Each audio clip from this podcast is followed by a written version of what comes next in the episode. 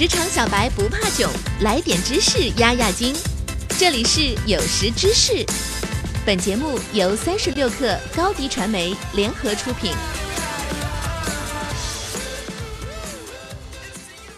本文来自三十六克编辑郝鹏程。九月下旬是高校开学的集中期，大学生们纷纷回到学校，人手一台电脑、一部智能手机，便利的同时，也意味着盗贼和其他不法分子有了更多的机会。今天我就和大家分享八条安全小贴士，帮助你保护设备的数据安全。一、对所有资料进行备份，注册一个能够自动备份所有文件的在线备份服务。这样，不论是电脑不小心洒上饮料，还是不小心删除掉了自己辛辛苦苦写好的期末论文，都能避免惨剧的发生。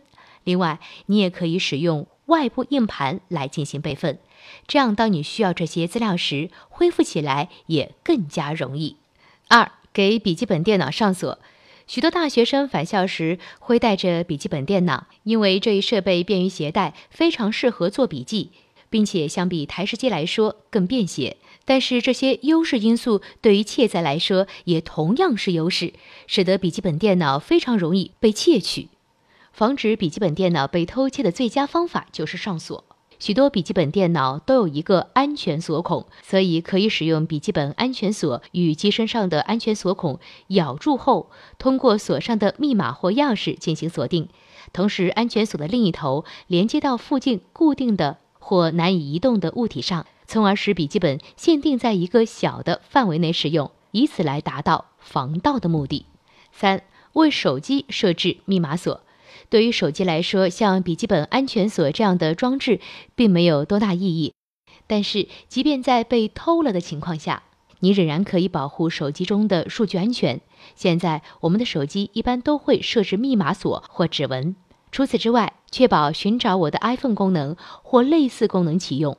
这样，如果自己不小心将手机落在哪里，也可以快速锁定位置找到手机。毕竟，你越快找到手机，你的手机信息被窃取的可能性就越小。四、不使用默认密码。初入校园时，你可能会有许多的默认密码，其中包括校园电子邮件或像 Blackboard 这样的课堂管理软件。另外还有学生信息记录系统，在线访问的时候也需要密码，不一而足，可能会有十多个这样的默认密码。需要提醒的是，务必要立即更改这些默认密码。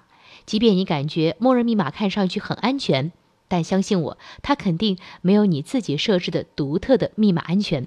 跟这些密码关联的账户，可能也有许多有价值的数据，所以你要避免这些数据落入别人手中。如果你感觉记住一大堆密码很麻烦，那你可以使用密码管理软件，这样一方面避免了你对多个用户采用同一个密码的安全漏洞，同时也可以解除你忘记密码的苦恼。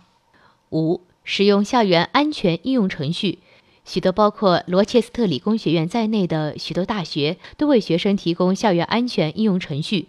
不同的校园提供的安全程序各有不同，但功能应该类似。你如果感觉不太安全，只需要拿出手机按一下按键就可以启用。在某些紧急情况下，不能公然使用手机的情况下，也可以偷偷启用。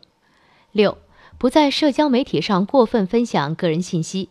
现在的大学生使用社交媒体的频率都很频繁，主要用于在家的时候与同学和朋友保持联系、记录社交事件，或者是追踪热点新闻等等。但是，过度依赖社交媒体，分享大量的个人生活信息，可能会引火上身。许多人喜欢在社交媒体上上传一张照片，然后附上自己要去哪里的文字信息，或者直接自动定位显示位置。这些信息发出后，你可能会后悔，因为这可能暗示着你的行踪被别人掌握。那些想要伤害你的人会利用这些信息来找到你。七。使用双重身份验证，无论你如何保护自己的设备和数据，总有一些办法能够绕过你设置的防御关卡。但是，双重身份验证会大大增加破解的难度。例如，有人得到了你的 Gmail 密码，那他们就可以获取到大量有用的信息。但是如果你的 Gmail 账户在允许登录之前会将验证码先发送到你的手机上，那其他人就很难获取。访问权限。八、避免传输游戏等可执行文件。学生经常会共享一些文件，包括音乐、电影、电子书以及其他各种文件，每天都在电脑之间来回穿梭。其中，音乐和电影文件通常都比较安全，特别是标准格式情况下相对安全。像游戏和其他类型的可执行文件就比较危险，因为这些都是能够隐藏恶意代码的文件类型。今天的节目中，我给大家分享了八个安全保护数据的方法，大家都记住了吧？好了，今天的节目到这里就结束了，希望你有所收获。